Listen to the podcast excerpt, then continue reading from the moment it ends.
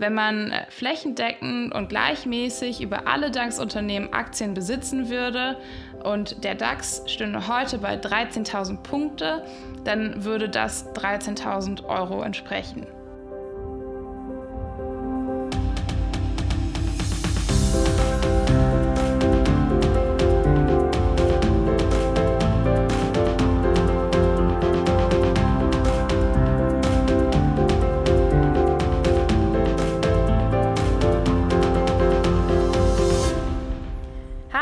Herzlich willkommen zu unserer neuen Folge Green Money Mind mit Jasmin und mir, Kati. Hallo. Ja, wir wollen euch heute mal eine kleine, eine kleine Einführung in die Börse geben, äh, in das Thema Investieren und ähm, euch ja mal so ein bisschen Basic-Wissen vermitteln, also sozusagen ein kleines Einmaleins der Börse euch präsentieren.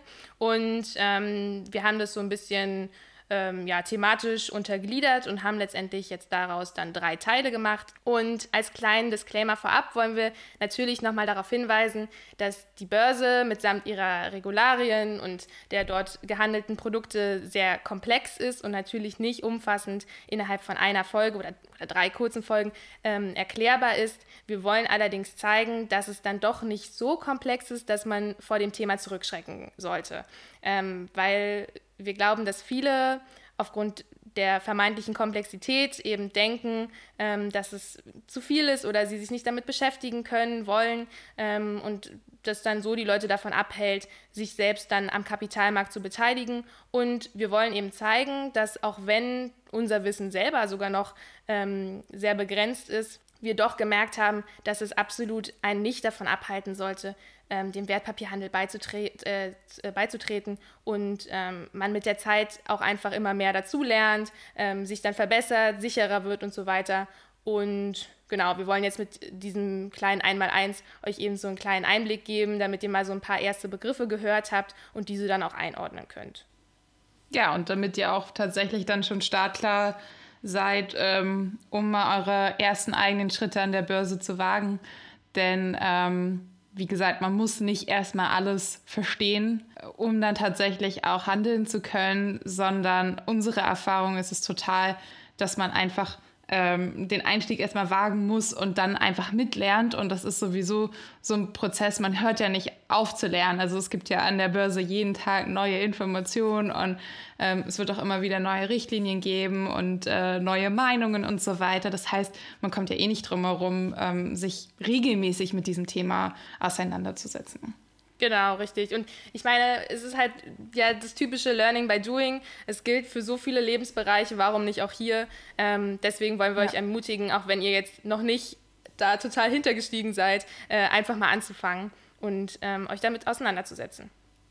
Ganz genau. Okay, dann würde ich sagen, ich mache mal den Anfang. Mhm. Ähm, eigentlich mit der wichtigsten Frage, warum sollte man, sollte man denn sein Geld überhaupt am Kapitalmarkt anlegen?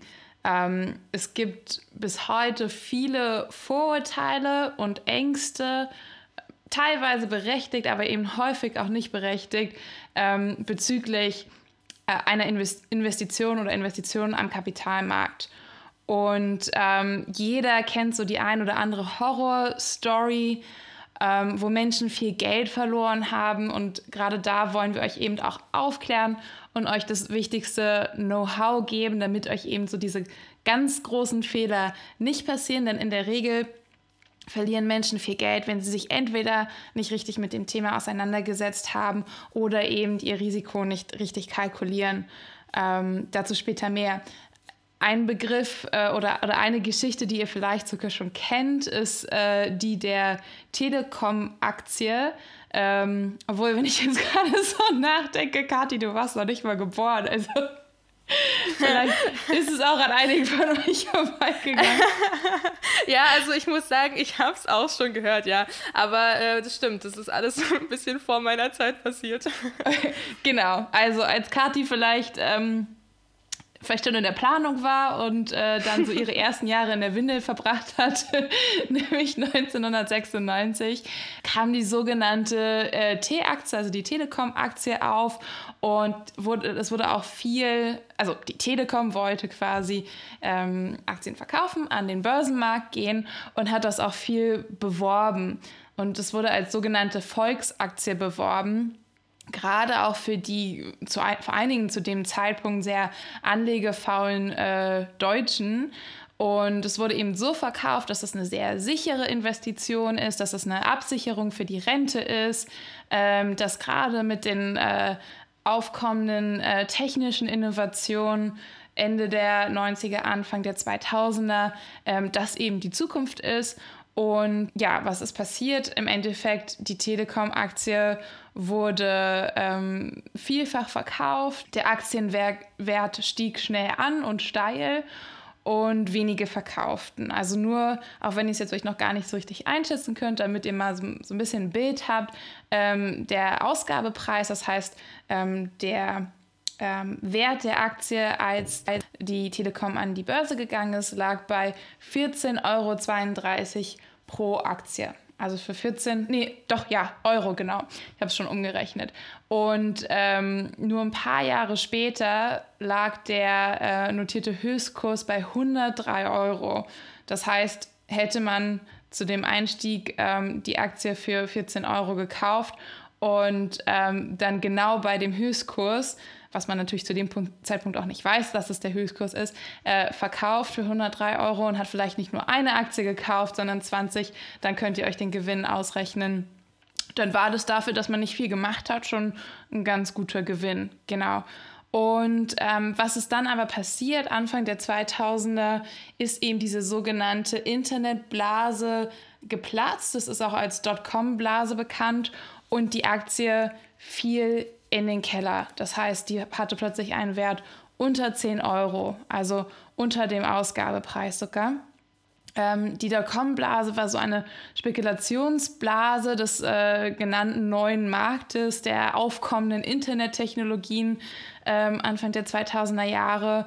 Ähm, darunter waren zum Beispiel auch Amazon und Yahoo. Und ähm, viele junge Internetunternehmen ähm, spekulierten eben auf schnellen Wachstum und gingen als frisch gegründete Unternehmen an die Börse, um eben da ähm, Wachstumskapital einzusammeln, also im Endeffekt Geld einzusammeln, um noch schneller ähm, größer werden zu können.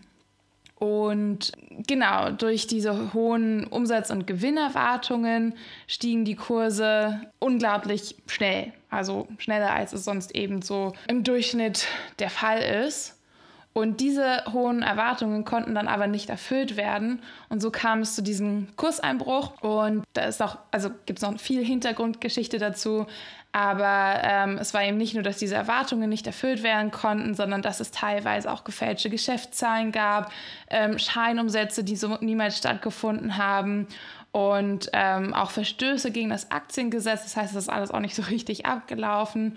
Ähm, da gab es viele Gerichtsverfahren und so ist jedenfalls auch diese Telekom-Aktie furchtbar in den Keller gestürzt. Und wirklich viele ähm, haben ihr Geld verloren. Es hat eben gerade die Privatanleger, das heißt so die Kleinen wie du und ich getroffen, die wirklich ihr Geld da für die, für die Rente angelegt haben. Und ja, somit war natürlich erstmal diese Furcht und Angst vor dem Investieren an der Börse wieder neu entfacht. Und es hatte sich eigentlich so das bestätigt, was die Deutschen ja eh gedacht haben, dass es ähm, furchtbar risikoreich ist und gefährlich an der Börse zu investieren. Und man sieht ja genau, was dann eben passiert. Okay, und ähm, ja, heute liegt die Aktie übrigens, die Telekom-Aktie auch wieder, ich habe mal nachgeguckt, bei rund 15 Euro. Das heißt, da, wo sie mal angefangen hat. Ja, also äh, auf jeden Fall schon mal eine gute Einführung, äh, auch nochmal für mich, da ich ja das alles wirklich nicht erlebt habe. Also schon krass, ich finde es heftig, ähm, wie, wie schnell sich das dann alles so entwickelt hat, ne?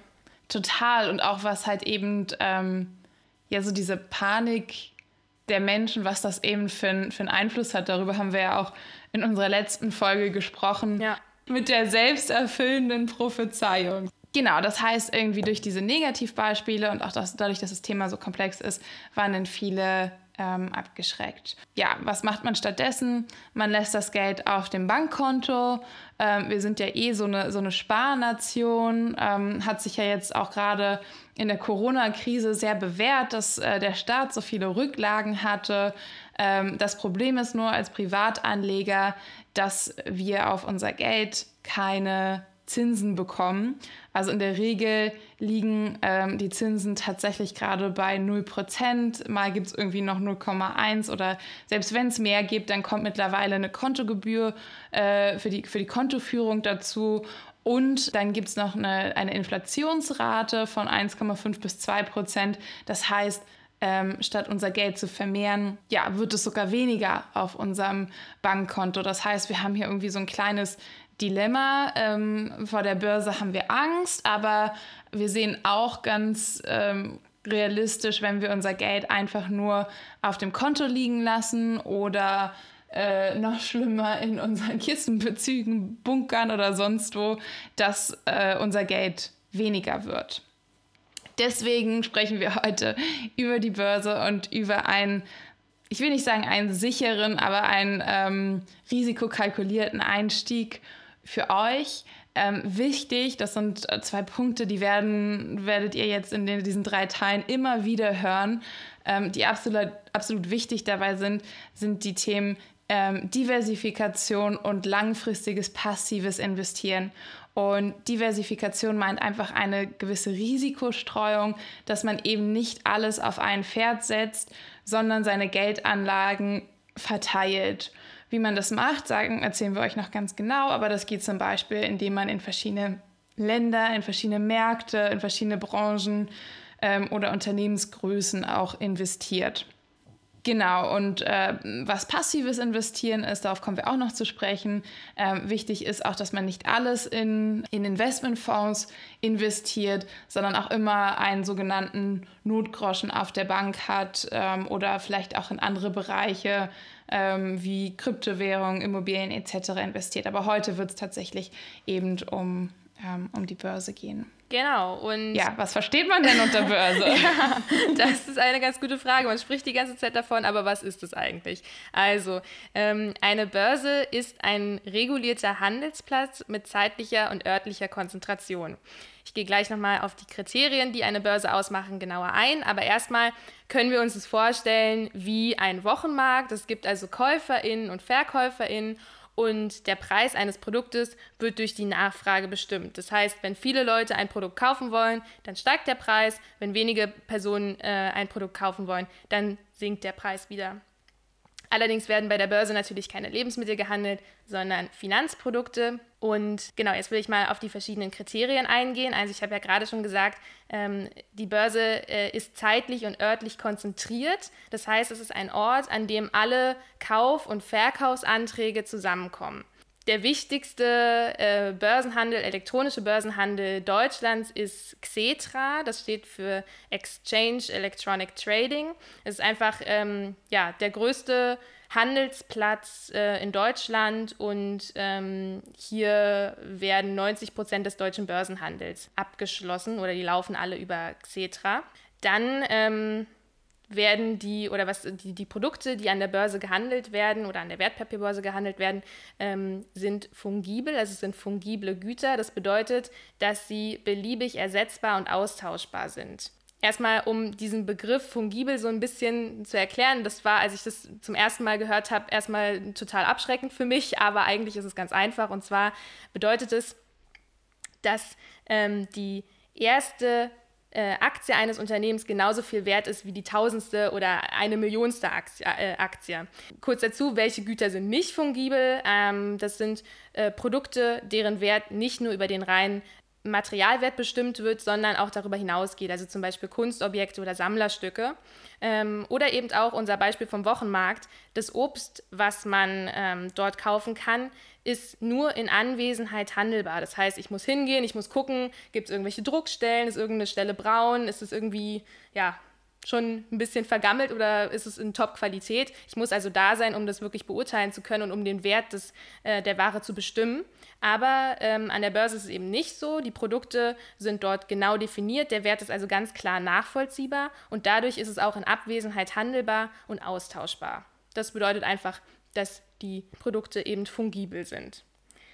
Und äh, dann ein weiteres Kriterium der Börse ist, dass die Handelsprozesse, die dort ablaufen, standardisiert sind. Es ähm, ist also nicht so, dass die KäuferInnen und VerkäuferInnen direkt miteinander interagieren, wie auf dem Markt, sondern es immer gewisse Mittelpersonen gibt, beziehungsweise die Broker. Dazu auch mal eine kleine erste Erklärung. Ähm, der Unterschied zwischen Bank und Broker äh, wir werden jetzt im Folgenden immer wieder diese beiden Begriffe verwenden, beziehungsweise halt immer wieder vom Broker sprechen.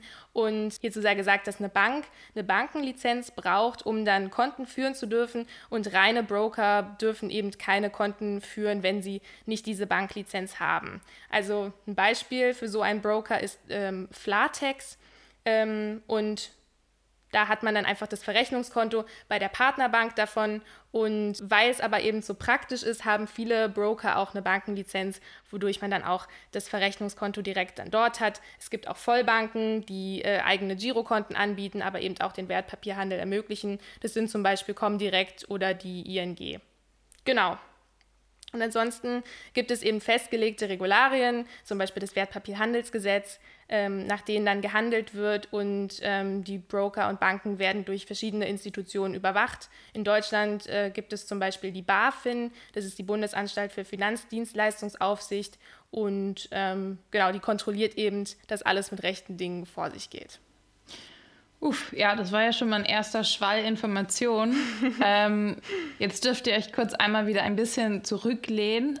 Ich würde nämlich ganz gerne weitermachen mit der ähm, Geschichte der Börse. Es ist natürlich jetzt für die, ähm, ja, für die Handlung an der Börse vielleicht nicht so wichtig, aber irgendwie finde ich es auch mal so ganz cool zu wissen, woher kommt eigentlich die Börse, wie, wo hat sie ihre Anfänge.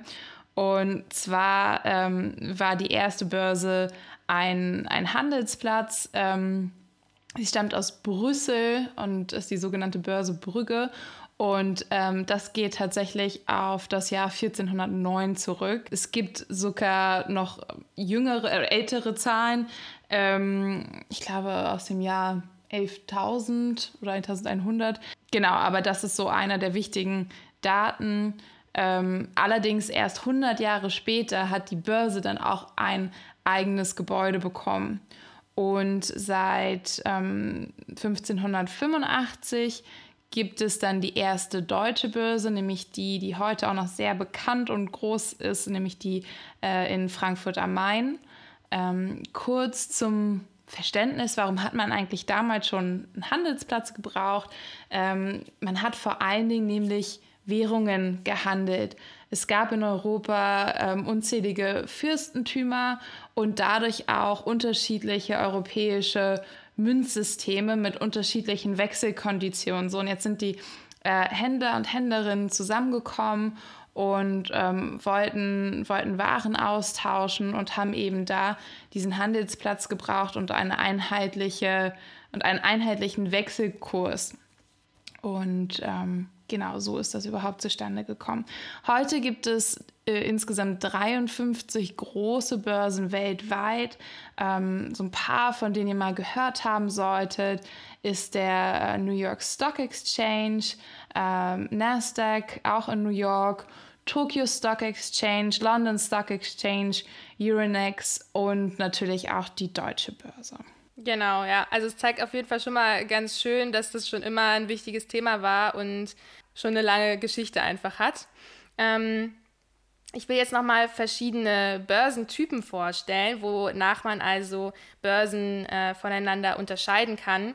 Das wäre zum einen einmal die Organisationsform bzw. die Händlerpräsenz. Äh, hier kann man Präsenzbörsen oder Parkettbörsen äh, von Computerbörsen unterscheiden. Heutzutage sind natürlich fast alles ähm, Computerbörsen.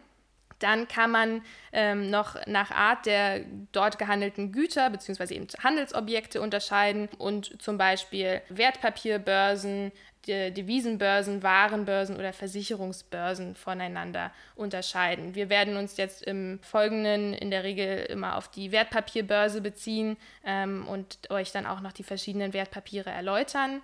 Ähm, nur damit ihr es einmal kurz gehört habt, bei äh, der Devisenbörse werden Fremdwährungen gehandelt oder an der Devisenbörse werden Fremdwährungen gehandelt und äh, bei der Waren, an der Warenbörse, Mensch, ich sag mal bei, ähm, dann Rohstoffe oder Getreide, Strom, Baumwolle, sowas in der Art. Versicherungsbörse erklärt sich, glaube ich, von selbst. Da werden Versicherungen gehandelt.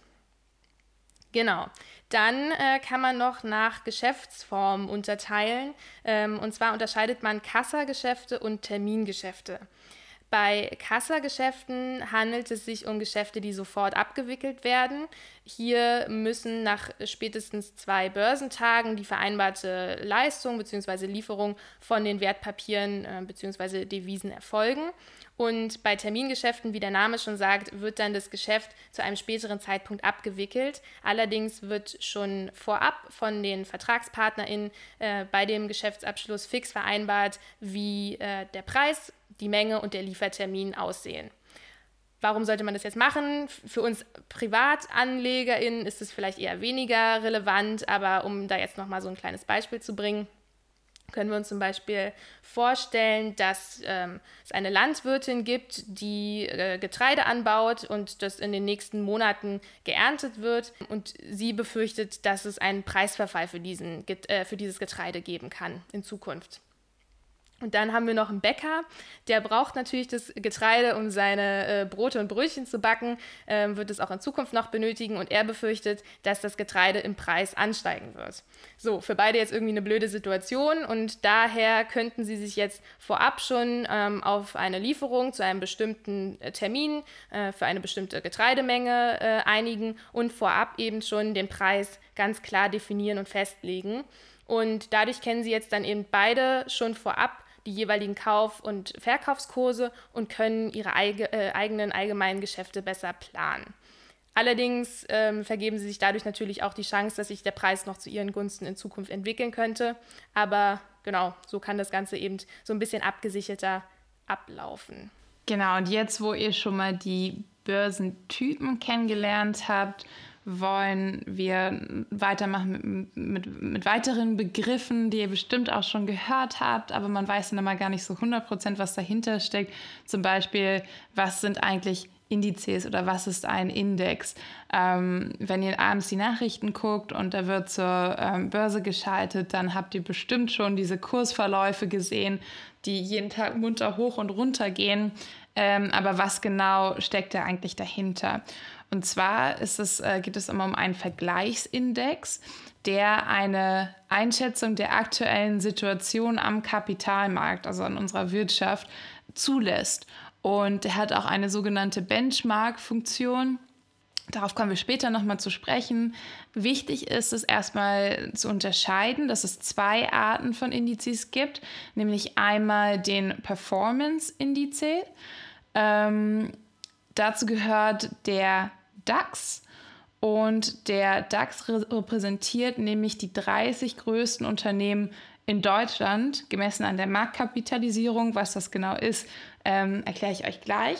Und ähm, genau, dieser DAX wird eben durch einen Index bzw. durch ein Punktesystem abgebildet. Und in dieses Punktesystem fließen die Dividenden und sonstige Zahlungen an die Aktionäre und Aktionären, das heißt die, die die Aktien besitzen, bereits in die Berechnung ähm, mit ein. Und ähm, auch was Dividenden sind, darauf kommen wir noch mal kurz zu sprechen, wenn ihr es noch nicht wisst. Im Endeffekt geht es um Gewinne. Und ähm, dann gibt es noch einen zweiten Index, nämlich den Kursindex. Und der kann niemals über dem zugehörigen Performance Index ähm, notieren, denn der Kursindex ist eine reine Kursentwicklung, nämlich genau ohne diese Dividendenzahlungen. Und ähm, ein bekannter Index, der ein Kursindex ist, ist der Dow Jones. Das sind die 30 größten US-Unternehmen. Und der Dow Jones wird als einfaches arithmetisches Mittel mit einem Korrekturfaktor gebildet. wie wird denn jetzt ein, ein Index berechnet? Also das ist vielleicht auch nichts, was ihr jetzt tagtäglich braucht, aber auch da finde ich es ganz spannend, mal ein bisschen Hintergrundwissen zu haben. Wie funktioniert das? Ähm, beziehen wir uns wieder auf unseren Leitindex, den DAX. Der startete 1988 bei 1000 Punkten. Und diese Punkte zeigen die Entwicklung des Marktes an. Ähm, die 30 größten Unternehmen besitzen ungefähr 60 Prozent des im Umlauf befindlichen Gesamtkapitals an der Börse. Das bedeutet einfach, dass sie ja eben gut ähm, die aktuelle Situation am Kapitalmarkt ähm, widerspiegeln können. Und ähm, deswegen wird der DAX auch als Stimmungsbarometer der allgemeinen deutschen Wirtschaft bezeichnet. Steigen die Punkte, entwickeln sich die allgemeine, entwickelt sich die allgemeine Wirtschaftslage also positiv. Fallen die Punkte im Kurs hingegen, dann bedeutet das auch, dass sich die Wirtschaftslage eher negativ entwickelt. Also man spricht dann von der Konjunktur.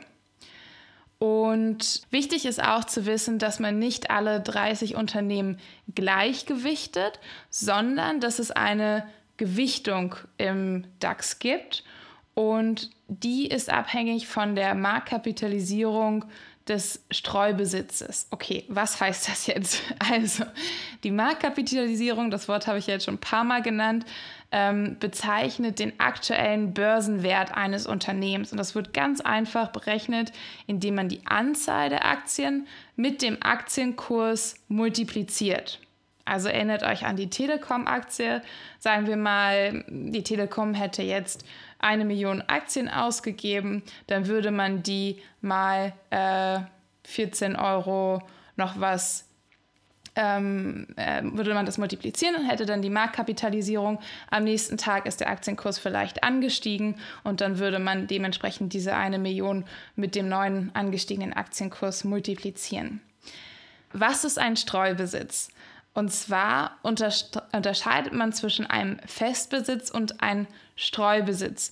Aber nur der Wert der frei handelbaren Aktien wird mit einkalkuliert in den Börsenwert des Unternehmens. Und wenn jetzt zum Beispiel ein Großaktionär mindestens 5% einer Gesellschaft, also sagen wir mal eines Unternehmens, ähm, aus dem DAX hält, dann gilt das als Festbesitz und das wird in einem DAX nicht gewertet. Das bedeutet, je höher also der Streubesitz ist, desto höher ist tendenziell auch das Gewicht im Index. Allerdings gibt es da auch eine, eine, Obergrenze und die liegt bei 10 Prozent. Also mehr Einfluss kann ein Unternehmen des DAX nicht auf das Indexgewicht haben. Okay. Einmal durchatmen. ähm, kleines Beispiel. Ich, warte, ich habe noch, hab noch eine kurze Frage dazu. Und zwar, ähm, du hast ja gesagt, äh, 1988 äh, startet der, der DAX bei 1000 Punkten. Das war einfach so festgelegt, ohne dass, also die 1000 Punkte, die waren einfach irgendwie arbiträr gewählt, oder? Genau, das war einfach der, der äh, die Ausgangssituation. Bei irgendeine Zahl. Genau. Ja, also man hätte auch 100 nehmen können, sozusagen. Ja. Ja, okay, nur nochmal zum Verständnis. Okay, genau, aber diese Punkte ähm, sind, äh, ist gut, dass du das gerade ähm, nochmal erwähnst. Also bei 1000 Punkten hat der DAX mal begonnen. Äh, mal so zur Einschätzung, damit man mal so ein Gefühl für diese Punkte bekommt, ähm, wo wir da heute stehen. Und zwar vor der Corona-Zeit stand der DAX, also sprechen wir jetzt mal vom Februar 2020, stand der DAX bei ähm, etwa 13.000 Punkte. Das bedeutet, ähm, besäße man Aktien flächendeckend und gleichmäßig von allen DAX-Unternehmen, würde das auch 13.000 Euro entsprechen. Das fand ich total cool, weil ich das eigentlich so einfach finde, so, äh, so mit Punkte irgendwie mal in, in so ein Bezugssystem zu setzen. Also nochmal, wenn man äh, flächendeckend und gleichmäßig über alle DAX-Unternehmen Aktien besitzen würde und der DAX stünde heute bei 13.000 Punkte, dann würde das 13.000 Euro entsprechen.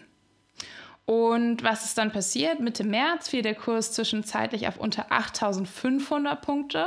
Das heißt, hätte man in dem Moment aus Panik, ähm, nenne ich es mal ruhig so ein bisschen ähm, radikal verkauft, dann hätte man auch entsprechend 4.500 Euro Verlust gemacht. Also ich muss zugeben, ich habe jetzt heute nicht geguckt, aber äh, irgendwie ist es ja total erstaunlich, dass der DAX schon wieder eigentlich fast bei seinen Ausgangswerten ist, also schon wieder gestiegen ist.